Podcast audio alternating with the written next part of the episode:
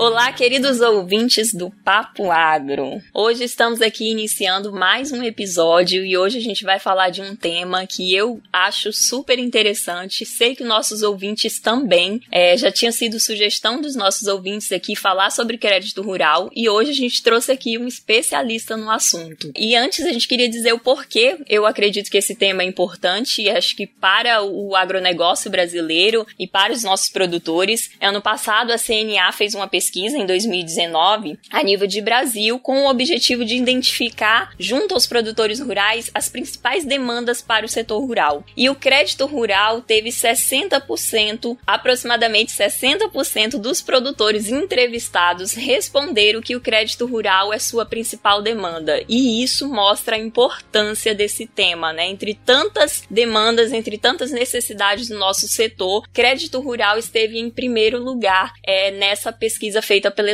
pela CNA. E é por isso que a gente trouxe aqui hoje o Zanata Pereira, que é um especialista no assunto, para falar sobre crédito rural para gente. Zanata, seja bem-vindo ao Papo Agro. É, se apresente para os nossos convidados. Olá, Késia. Muito obrigado aí pela oportunidade. Eu sou o Zanata Pereira, né? Sou técnico agrícola com habilitação em zootecnia e sou engenheiro agrônomo. Eu trabalho aqui no Mato Grosso, Késia, com crédito rural há 14 anos. Comecei a minha trajetória né, na empresa pública de assistência técnica aqui do Mato Grosso, a Impaer. Uh, fiquei por lá por três anos. Fui para mantive, né, no setor uh, público também. Passei um concurso público. Porém, há 10 anos atrás, Késia, eu pedi exoneração da famosa estabilidade né, do concurso público para entrar de cabeça no crédito rural e desde então tenho feito disso aí ah, o negócio da minha vida, né, que é a minha grande paixão e desde lá eu tenho sido esse agente de mudança aí na vida de centenas de produtores aqui no Mato Grosso de produtores e de profissionais do, do setor, né, Zanata? Zanata trabalha aí, além de fomentar, de desenvolver, de prestar serviço aos produtores com o crédito rural, ele orienta outros profissionais. Então, hoje ele vai falar um pouquinho dessa experiência com esse tema, com o crédito rural pra gente. E para começar, Zanata, queria saber de você, para os nossos ouvintes que conhecem pouco, de, entende pouco de crédito rural, explica pra gente o que é, na verdade, o crédito rural. Beleza, Kézia, vamos lá. Crédito rural, Kézia, lá ele tem uma, uma normatização, né? A, tudo que se diz a crédito rural, ele ele está contido lá no MCR, no Manual de Crédito Rural, que é o, a Bíblia Sagrada aí dos profissionais, né, que trabalham com crédito rural e para as instituições financeiras que operam crédito rural. Então, o crédito rural lá no MCR é definido como suplemento de recursos, né, disponibilizados por instituições financeiras ah, para ser emprestado ao produtor rural, seja ela através de um custeio, ah, de um investimento, ou crédito de comercialização ou industrialização. Essas duas últimas modalidades elas são quase que exclusividade de pessoas jurídicas, né? Então, para o produtor rural, pessoa física, basicamente a gente trata, né, de custeios e investimentos. Custeio é tudo aquilo que o produtor gasta ao longo ali do seu ciclo produtivo, né? Ou seja, o produtor é um produtor de soja. Então, tudo que ele gasta para produzir a sua cultura, defensivos, adubos, óleo diesel, é considerado custeio. E o investimento é tudo aquilo que ele vai ter um desfrute por vários ciclos produtivos, né? Então seria o trator, a plantadeira, a colheitadeira, ah, então essa é a diferença aí básica entre custeio e investimento e o crédito rural é justamente isso. É esse recurso que as instituições disponibilizam aos produtores rurais.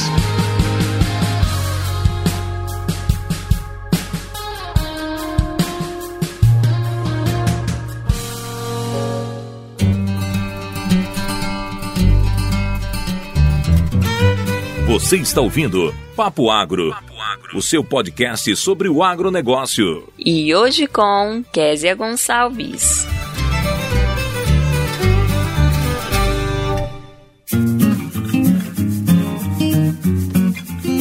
Zanata, e uma curiosidade de muita gente é de onde vem esse recurso, né? Como funciona essa distribuição desses recursos? Então, Kézia, o crédito rural ele é muito. A gente vê né, que anualmente o governo lança aí a, o plano safra, né? O plano safra é tudo aquilo que vai ser prioridade de governo para os próximos 12 meses, né? Diferentemente de ano fiscal, o crédito rural a gente trabalha com um ano agrícola, porque normalmente o produtor planta em um ano, né? Começa lá setembro, outubro e vai colher no próximo ano. Então, diferentemente de ano fiscal, o ano agrícola ele começa em 1 de julho e vai até 31 de junho. Então, a gente vê que anualmente existe, né, aquela expectativa lá em maio que o mapa, o Ministério da Agricultura lança o Plano Safra. E todo mundo imagina que esse recurso, ele é um recurso de governo, né? E engraçado, Kézia, 90%, 93% dos recursos de crédito rural é o dinheiro de instituições financeiras. Ah, e de repente até o dinheiro meu, o dinheiro seu. Então, as origens do recurso de crédito rural, ah, ele vem, por exemplo, de poupança. Ah, hoje, 59% dos que os bancos recolhem em poupança, eles têm que ser ofertados ali em crédito rural. Para vocês terem uma ideia também, ah, 27,5% dos depósitos à vista. O que, que é o depósito à vista? É o saldo médio, aqueles 100 reais que eu tenho lá na minha conta, os 500 reais da Késia. Então, os bancos informam ao Banco Central em algumas datas base quanto que ele tem de recursos né, disponíveis nessas fontes e obrigatoriamente os bancos eles têm que recolher esse dinheiro ou emprestar esse dinheiro ah, em forma de crédito rural. Então,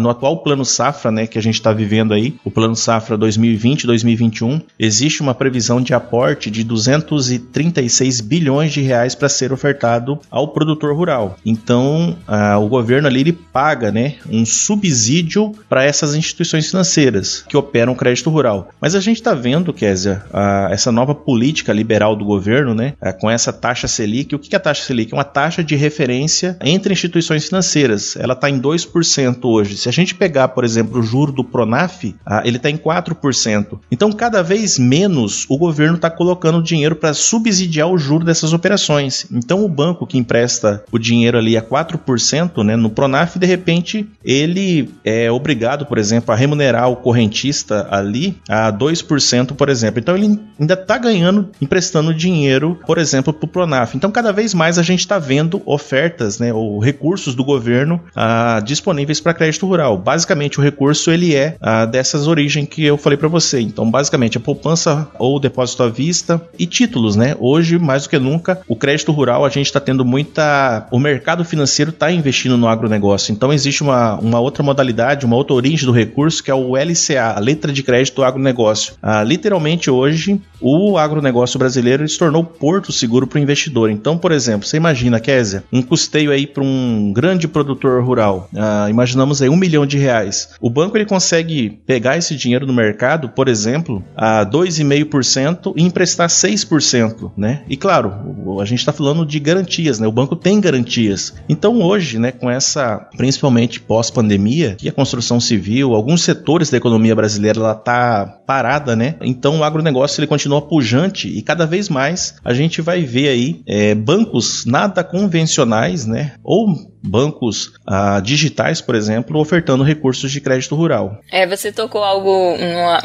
você falou algo super interessante com relação a esse crescimento do, do agronegócio nesse ano, que apesar de ter sido um ano de, de uma crise sanitária mundial, né, que afetou muito a economia e o agronegócio, apesar de tudo isso, tem crescido e a gente tem visto isso na solicitação de crédito rural. Eu estava lendo essa semana aí uma pesquisa, uma matéria de divulgada pelo, pelo Ministério da Agricultura que houve um aumento em 30% das contratações de crédito rural nos dois primeiros meses do plano safra desse ano, né? Em relação ao ano passado. Então, assim, é surpreendente. É, a gente está passando por um momento de, de crise, né? Mas mesmo assim o setor está crescendo. Então, isso mostra esse bom momento do setor, mostra o otimismo do, do produtor rural, né? Com relação à perspectiva de crescimento de mercado. Exatamente. Exatamente, Kézia. Para você ter uma ideia, eu trouxe alguns dados mais específicos, né? 30% foi uma média. Mas se a gente pegar por faixa etária aí, porque como que funciona, Kézia? Basicamente, né, os produtores são classificados em pequenos, médios e grandes produtores. Zanata, você falou em classificação do produtor rural, e é exatamente essa minha próxima pergunta. Eu gostaria de saber como as instituições financeiras classificam os produtores rurais para tomada de crédito e qual o critério para enquadramento desse produtor produtor as diferentes linhas de crédito. Essa é a classificação fiscal do produtor.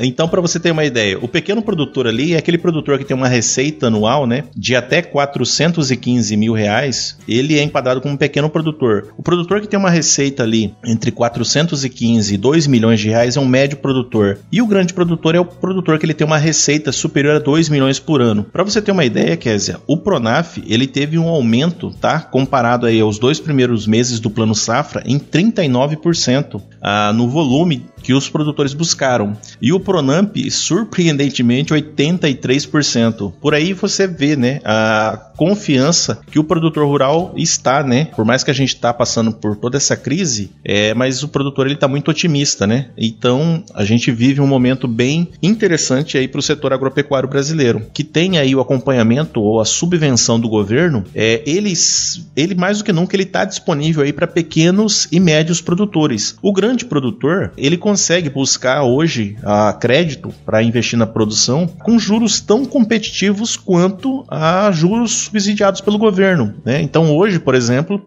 eu dou consultoria para um banco digital que a gente tem lá oferta de custeio para ser emprestado ao produtor rural, grande produtor aí, a 6% ao ano. Né? Então assim, por aí a gente vê que realmente esse recurso, esses 236 bilhões de reais, ele vai estar disponível realmente ali para, claro que todo produtor precisa precisa, né? Mas ele, mais do que nunca, a, o atual momento econômico que o Brasil vive, ele vai estar tá ali disponível para pequenos e médios produtores. O grande produtor, ele já é de alguma forma atendido ali por traders, ah, e agora mais do que nunca com esse mercado de capitais, né? Ou seja, o investidor que tem o dinheiro, a gente está vendo, né, no mercado internacional juros negativos, né? Ah, nos Estados Unidos, por exemplo, o investidor deixa lá dinheiro investido a juro negativo. Então no Brasil, você imagina, né? A, o setor agropecuário consegue aí dar, é, pagar uma taxa de juro positiva, né? Então o mercado financeiro hoje, né, um bom investimento, 2,5%, um investimento muito bom.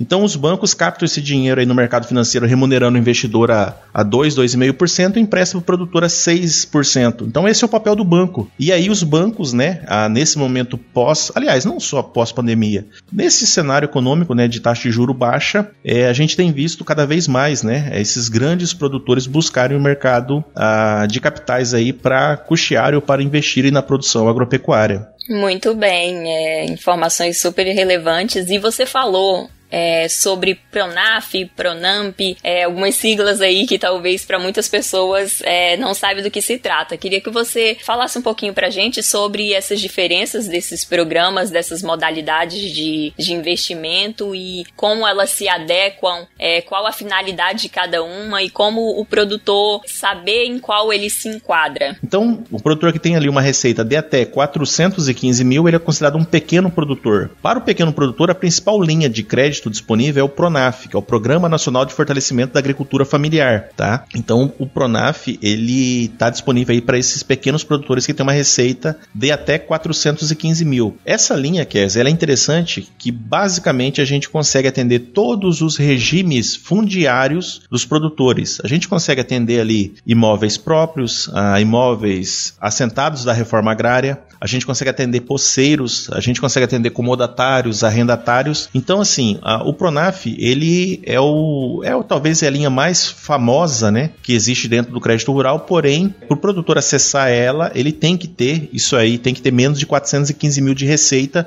nos últimos 12 meses. Já o Pronamp é para o médio produtor, aquele produtor que tem ali uma receita entre 415 a 2 milhões de reais tá? Ambas as linhas, Kézia, ela financia tudo, tá? Custeio, investimento, comercialização, industrialização. A única diferença, né, ou, por exemplo, o Pronaf, o juro dele do investimento, ele está em 4% ao ano. Ah, já o Pronamp, ele está em 5% ao ano. Ah, então, basicamente, o que muda, né, são essa classificação fiscal é, e, claro, como a gente falou anteriormente, os recursos de crédito rural, eles não são de governos, né, são de instituições financeiras que, quando a gente, por exemplo, deixa o dinheiro na poupança ou o saldo médio nosso, a gente não quer saber. A, o dinheiro é nosso, né? Então, faça sol, faça chuva, eu preciso do meu dinheiro, né? Quando eu precisar, quando eu for buscar reaver esse dinheiro na instituição financeira. Então, o papel do banco é isso, é dar segurança para essa pessoa que tem o dinheiro. Então, aí que entra, né? As garantias em operação de crédito. E aí, no Pronaf, né? Claro que quanto maior, né, a linha, né? Pronaf, beleza. É possível, né, o produtor fazer tomar uma operação de crédito nessa linha Pronaf é apenas com uma garantia pessoal, né? Ou seja, arrumando um avalista ele consegue acessar o crédito. Zanato, o Pronamp, como o valor é um pouquinho maior, dizer, o banco normalmente ele já vai exigir uma garantia maior também para ofertar esse recurso para o produtor. Então, normalmente já ele, o banco já vai querer uma garantia real, né? Que pode ser o penhor, uma hipoteca. Então, assim, quanto maior a, o dinheiro, o recurso, né, que esse produtor vai tomar, maior são a exigência das instituições financeiras quanto a garantias, tá? Então, hoje cada vez mais a gente tem visto, né, novas modalidades de títulos, né? O que, que são títulos? São os contratos que regem. Então, no atual momento a, que o Brasil vive dessa política liberal de menos interferência do Estado, a gente vê modalidades novas aí de contratos, né, que os bancos permitem. E aí a gente tem uma evolução histórica, que é a antiga MP do agro, né? A partir dela, flexibilizou muito as garantias, né? Então hoje existe uma série de, de títulos, né, de contratos que os bancos podem firmarem com o produtor rural quando empresta recursos de crédito rural. Ah, então, assim, é uma evolução constante que a gente tem lá desde 64 até os dias atuais a gente passou por muita evolução do crédito rural. Ah, então, assim, é tudo, né, tá ligado ou tá relacionado aí a essa política de crédito rural. Ela é muito importante, né? A gente viu lá, o governo fez uma projeção do valor é, bruto da produção agropecuária para o próximo ano Uh, vai chegar perto lá de 800 bilhões de reais. Então, assim, existe um estudo também que fala né, que a cada um real em crédito rural disponibilizado para o produtor volta a quatro reais. Então, assim, é extremamente é, interessante o tema crédito rural e ele é de suma importância né, para o setor agropecuário que, infelizmente, uh, alguns setores né, de produção ele passou por perrengues, perrengues e se não é o crédito rural, uh, hoje o cenário estaria muito pior. Ei, você aí que está ouvindo esse episódio, gostou do Papo Agro? Quer ter acesso a muito mais conteúdo sobre o agro? Então é, basta seguir a gente nas nossas redes sociais. E para nos encontrar lá no Instagram, é só você procurar por Papo Agro Podcast, escrito tudo junto. No Facebook e no Twitter nós estamos como Papo Agro. E nos agregadores de podcast, procura aí por Papo Agro Podcast separado. E a gente também tem um site onde você pode encontrar todos os nossos episódios. Basta acessar papoagro.com.br. Zanata, você falou, a gente ouve muito das pessoas que o crédito rural, para a maioria das pessoas, parece um tema muito burocrático, né? Parece algo muito burocrático de difícil acesso, que requer muita documentação, né? Tem muita burocracia, que é moroso. Ainda se tem essa, essa imagem ainda. Quais são os principais cuidados que o produtor ele deve ter, né, ao solicitar o crédito rural? Kézia, principal dificuldade. Zanata, o processo é burocrático? Não é burocrático, né? Existe ali um checklist, né, que o produtor tem que atender para buscar acessar o crédito rural. Igual eu disse anteriormente, o crédito rural não é dinheiro de governo, né? Então o risco dessa operação de crédito é da instituição financeira. Então quando o banco empresta lá o dinheiro a 150 mil para o seu João, o banco tem que ter certeza de que ele precisa receber esses 150 mil reais do seu João, né? Então hoje os, as instituições financeiras exigem, é, têm disponibilizado ali vários é, mecanismos né, que dão muita segurança para ele emprestar o dinheiro. Então existem alguns índices, né? Ah, um deles é o score, por exemplo, o SCR. Então a partir dessa análise documental, o banco vai exigir algumas garantias, que podem ser aí garantias pessoais, né, quando for envolver um avalista, um fiador, ou uma garantia real, que pode ser ali a hipoteca ou penhor. Ah, mas o checklist, a documentação, quer dizer, basicamente é uma só, tá? Então existe ali, né, durante esse checklist, por exemplo, dentro do PRONAF, que é o Programa Nacional de Fortalecimento da Agricultura Familiar, exige ali documentos pessoais do proponente, né, documentos da propriedade dele, que eu te falei, pode ser posse, assentados da reforma agrária, imóveis próprios, arrendatários, comodatários. Claro, né, para o produtor buscar o crédito rural, ele tem que ter o CAR, o Cadastro Ambiental Rural, e claro, buscar uma empresa de assistência técnica, né, quer dizer, que dê ali o norte para o produtor, porque de repente, para o produtor que não tem muito acesso à informação, quando fala né, esses termos, né? Ah, o CAR, parece que é muito complicado, né? É um bicho de sete cabeças. Sim. Mas de repente, o próprio escritório de planejamento rural, é, ele consegue ali agregar né, o crédito rural, projetos de crédito rural, junto com regularização ambiental, regularização fundiária. É, então, assim, ah, não é burocrático, tá? Ah, se o produtor atender aos requisitos ali de documentação, é plenamente possível. Por exemplo, Kézia, é, vou citar um exemplo exemplo aqui do Banco do Brasil. O Banco do Brasil disponibiliza uma ferramenta que chama Portal de Crédito. Quando o produtor atende todas as exigências, Kézia, dessa linha de crédito, a gente consegue liberar ali custeio com 7 dias, para você ter ideia, investimento com 10 dias. Muito rápido. Então hoje o processo de análise é muito rápido, né? Porque os bancos eles disponibilizam dessas ferramentas que propiciam ali uma análise de crédito muito rápida e dão muita segurança, né? Quando ele chega de ofertar o recurso para o produtor rural, ele já fez uma devassa ali na vida pregressa desse produtor que dá segurança para ele emprestar o crédito rural. Então, assim, é burocrático? Não, existe um checklist, mas que é plenamente possível do produtor atender sem problema nenhum. É, e claro, a busque né, a, um escritório de planejamento rural, uma assistência técnica a, que evoluiu. E aqui eu já deixo o primeiro parênteses, né? Porque o crédito rural a gente passa por evolução, a gente está passando por uma dessas evoluções aí. Uma delas é o acesso digital à contratação de operação de crédito rural. Então, por exemplo, né, fazendo uma analogia aqui, como que você entra no mercado de crédito rural, Kézia? Ou você é filho de algum profissional que já tinha um escritório de planejamento rural e aprende a trabalhar é, com o pai ali, né?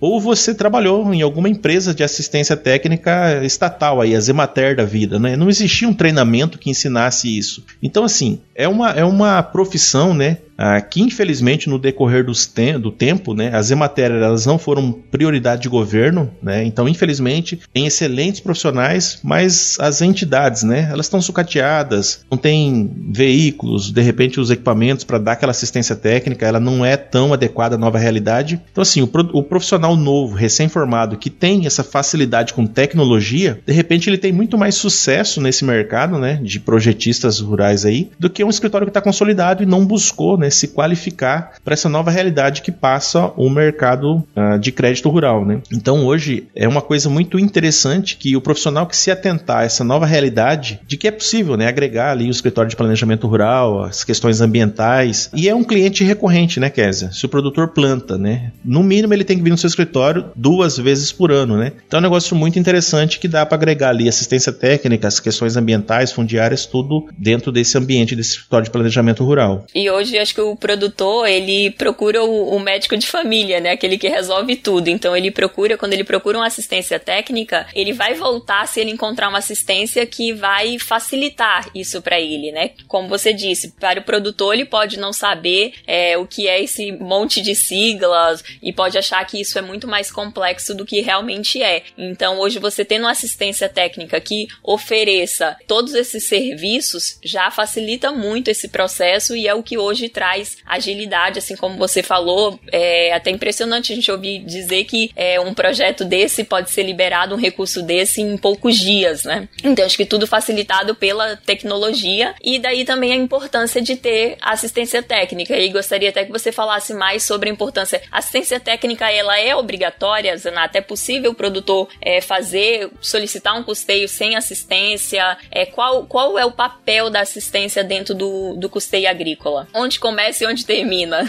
Bacana, Kézia. Como que funciona a questão de assistência técnica? Tudo, né, dentro do crédito rural, Kézia, ele é normatizado pelo MCR, Manual de Crédito Rural. Lá no MCR ele fala, né, que obrigatoriamente ah, existem duas fontes de recursos que financiam aí operação de crédito rural, né? Existe lá os recursos controlados e os recursos livres, né? Então os recursos controlados são esses essa, essas linhas de crédito que na teoria tem subvenção do governo, né? Então o Pronaf ele tem ali a subvenção do governo, o Pronamp ele tem subvenção do governo, né? A Moderfrota, Moderinfra, Inovagro, essas linhas específicas, né? A, que a gente vê que são linhas consolidadas ali. Então elas estão sujeitas à subvenção do governo, por mais que cada vez mais ela não tem, né? A gente tem essa Selic, né? O governo não tem gastado dinheiro para subsidiar isso, mas elas estão sujeitas à subvenção do governo. Então obrigatoriamente obrigatoriamente essas linhas elas têm que ser contratadas com assistência técnica. A diferença, Késia, ah, basicamente o que, como que funciona? Existe a opção do produtor contratar é, essa assistência técnica no próprio projeto, né? Ou seja, estou fazendo um financiamento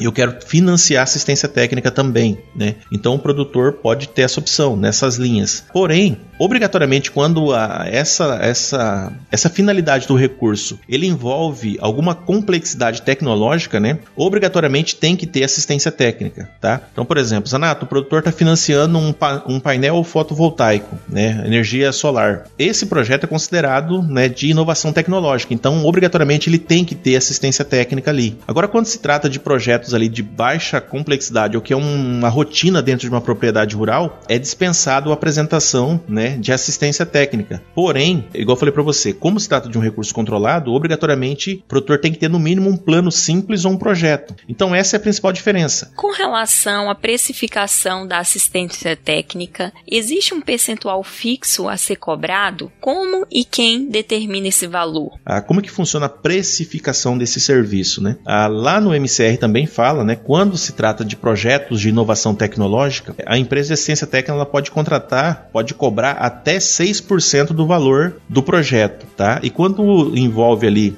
uh, um projeto que é uma rotina dentro de uma propriedade rural, é, ele é obrigado no mínimo a apresentar ali um plano simples de projeto. Normalmente como que funciona? Normalmente a precificação fica em 2% quando envolve assistência técnica. Quando se trata apenas da elaboração do plano simples ou projeto, é meio por cento. Mas isso tudo está normatizado lá dentro do MCR, né, que é o Manual de Crédito Rural, é, mas de uma forma bem simples é assim que funciona. Quando esse projeto demanda ali a inovação tecnológica, a instituição financeira ela vai cobrar uma assistência técnica que seja acompanhado, porque não é uma rotina dentro da propriedade rural, né? Agora quando se trata ali de uma coisa que é rotineira dentro da propriedade, a, a instituição ela dispensa assistência técnica. Ela dispensa, mas não quer dizer, né, quer dizer que o produtor não contrate, né? Então, por exemplo, Zanato, estou financiando aqui uma lavoura de soja muito o, o, técnico, né, o profissional que está elaborando o projeto, ele pode muito bem, né, fornecer assistência técnica por mais que a instituição financeira dispense assistência técnica, mas é plenamente possível ali ele ele dar assistência técnica e colocar isso no projeto para que seja financiado também é plenamente possível, tá bom? É, então é assistência técnica a gente já sabe que é de fundamental importância, né, durante esse processo do, do crédito rural. Zanata, a gente sabe como você falou, você é um profissional que presta serviço, mas você também orienta outros profissionais, projetistas, pessoal que está iniciando, você está nas redes sociais, te acompanho lá, divulgando, falando sobre crédito rural, esclarecendo as dúvidas de quem está começando. E a gente sabe que é uma, tem uma dificuldade de, de a gente encontrar, como você disse, cursos para preparar projetistas, né, para preparar profissionais para atuar nessa área. Para quem está de fora e ainda não participa, não, não conhece o MCR, ele, eu confesso, é meio assustador quando a gente vê a primeira vez vez. É o, o Ved Mercury lá do pessoal do direito, é a, é a Bíblia Sagrada, como você disse, do projetista. É muita informação que tem lá. É, o pessoal até fala assim, orienta não imprimir, né? Porque é muita, é muita informação. E aí tem coisas que parecem confusas. Então acho que é importante ter profissionais como você que está orientando pessoas que tá iniciando é, nesse, que tá querendo iniciar nesse mercado. É, acho que é um mercado interessante, promissor, que está crescendo bastante bastante, tem muita oportunidade. E eu sei que você tem feito os cursos de mentoria. Fala pra gente como funciona, para quem os profissionais que estão nos ouvindo, que tenham interesse em conhecer mais sobre o assunto e quem sabe atuar na área. Então, Kézia, eu tenho um treinamento que chama Crédito Rural na Prática, tá? Ele já tem aí quase dois anos. A gente já formou 10, 10 turmas, né, de profissionais aí, projetos agropecuários e crédito rural. Ah, Kézia, porque hoje, né, para você atuar, a gente literalmente, né, perdoe aí a, a, redundância da palavra, a gente literalmente é o elo, né, a, é a ponte ali entre o produtor rural e a instituição financeira. Porém, para a gente prestar um serviço para a instituição financeira, a gente tem que obedecer alguns princípios, né, alguns padrões, então e de compliance ali também. Então, hoje, né, para você trabalhar com crédito rural, algumas instituições permitem que os profissionais trabalhem como pessoa física, né? Então, você estando em dias aí com o seu conselho de classe, com o seu CREA, com o seu CRMV, com seu CFTA, é plenamente possível você iniciar a trabalhar com crédito rural para algumas instituições. Mas hoje a gente tem visto, né, cada vez mais que os bancos, onde tem os maiores aportes de crédito rural, ele exige que o profissional tenha uma pessoa jurídica, né? Ele precisa de um respaldo de uma empresa para que você elabore esses projetos. Porém, é, por uma questão de, de análise, né, a gente também é impedido, né? Essa pessoa jurídica ela é impedida de ter alguns quinais ali ah, que o banco entenda que sejam impeditivos para você prestar esse serviço. Então, esse negócio começou, quer dizer, com uma frustração, na verdade, sabe? Eu comecei lá atrás, há 14 anos atrás, na Emater, e eu tive que abrir uma empresa, né, é, para começar a iniciar a trabalhar com isso. E aí, na época, eu era funcionário público, uh, eu abri uma empresa no meu nome e. Cara, eu perdi ali, não é que perdi, tudo é um aprendizado, né? Eu perdi ali um ano da minha vida só para ajeitar a parte burocrática do processo, Kézia. Então, assim, depois de muita frustração e ver, né, que os problemas dos profissionais aí eram muito parecidos de 14 anos atrás, né? Então, assim, Zanaton, por exemplo, né, uh, um funcionário público, então ele não pode trabalhar com assistência técnica? Pode trabalhar, desde que ele não seja sócio administrador da empresa, né? Então ele tem que ter ali um sócio que seja o administrador. Então, assim, esses detalhes, né, ah, que a gente viu ali que são coisas que atrapalham, né, muito ah, o nosso crescimento, a nossa escala dentro desse negócio, desse mercado de crédito rural, aqui me motivou a criar esse treinamento. Vou aproveitar esse intervalinho aqui do papo de crédito rural para dar um recado para você que curte ouvir podcast do agro. Você já imaginou se todos os podcasts do agro estivessem reunidos em um só lugar? Então, esse lugar já existe e ele chama Rede Agrocast. E para encontrar a Rede Agrocast nos agregadores de podcast, basta procurar por Agrocast. E no site também você vai encontrar a rede. É só procurar por redeagrocast.com.br.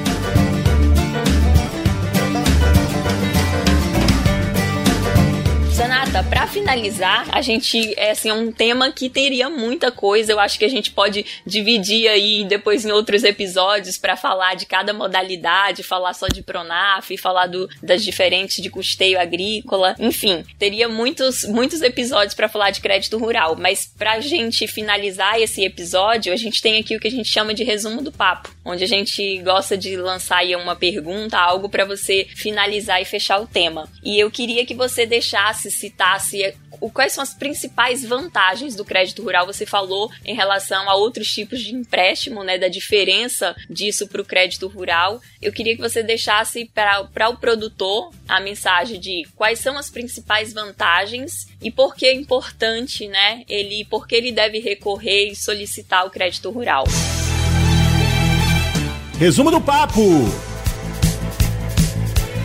Bacana, Kézia. Então vamos lá. A primeira coisa, né? Para o produtor rural uh, e para o profissional que trabalha ou que deseja iniciar no mercado de crédito rural. O processo ele não é burocrático, tá? Existe um checklist que, se atendido, é plenamente possível uh, do produtor acessar o crédito. Primeiro ponto, né? Uh, existe nichos, né, dentro do crédito rural que eles são muito mais pujantes, né? então, a primeira coisa, né? O segundo ponto aí, por os assentados da reforma agrária. É claro, mas eu poderia falar de poceiros, de regularização fundiária, né? Que está aí para ser votado pelo Congresso. Então, assim, é um tema muito complexo para resumir em três, seria bem, bem, bem tenso aqui. Mas, então, primeira coisa é, não é burocrático o acesso ao crédito rural, é plenamente possível de ser atendido o checklist. O segundo ponto aí, né? É, existem nichos, né? Muito maiores e que para o profissional aí que de repente deseja entrar nesse mercado, é possível agregar receitas ao escritório de planejamento rural, como regularização ambiental, regularização fundiária, uh, e que o terceiro, né? A gente está passando por uma mudança econômica e cada vez mais uh, recursos né, de crédito rural estarão disponíveis aí para pequenos e para médios produtores. Então, uh, eu acredito que agora mais do que nunca a oferta de crédito rural ela vai ser muito popularizada. Infelizmente, a grande maioria, por ter essa percepção ainda de que é burocrático o processo, ele não conseguiu acessar o crédito rural ainda, né? Os pequenos aí médios produtores rurais. Mas a gente caminha passos largos para uma, uma popularidade, né? Uh, de acesso ou uma, uma melhor esclarecimento, né, de como que é possível, né, o produtor acessar essas linhas aí e para melhorar, né, a vida do produtor rural, é, a vida da família rural e também, né, Kézia, a vida aí do profissional que deseja entrar nesse mercado de crédito rural.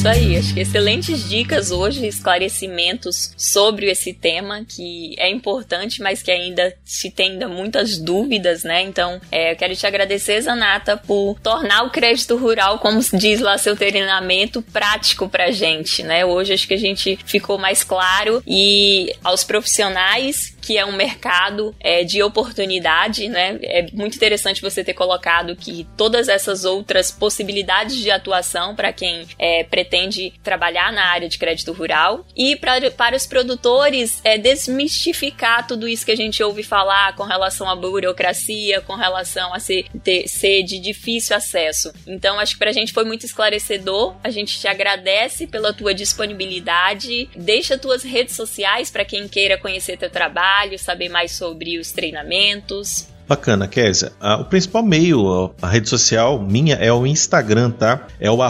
zanata.pereira. Aí na bio do meu Instagram tem lá o link para o meu canal do YouTube e principalmente para o meu canal lá no Telegram. No Telegram tem muito conteúdo aí para galera de agrárias que quer iniciar dentro do mercado de crédito rural, tá bom? Então é o zanata.pereira. É isso aí. Pessoal, o papo foi bom. Zanata, obrigada, obrigada. É, a gente em breve te convida novamente para falar mais aí sobre crédito rural pra gente. Esse assunto aí vai render muito, dá para matar umas galinhas, uns porcos, uns boi pra gente conversar sobre isso ainda.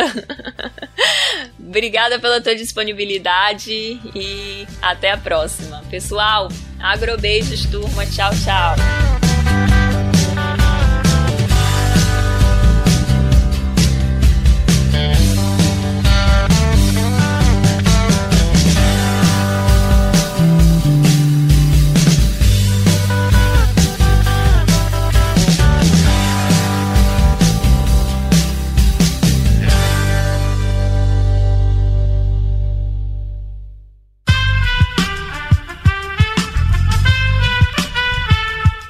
Podcast foi editado por Aerolitos Edição Inteligente.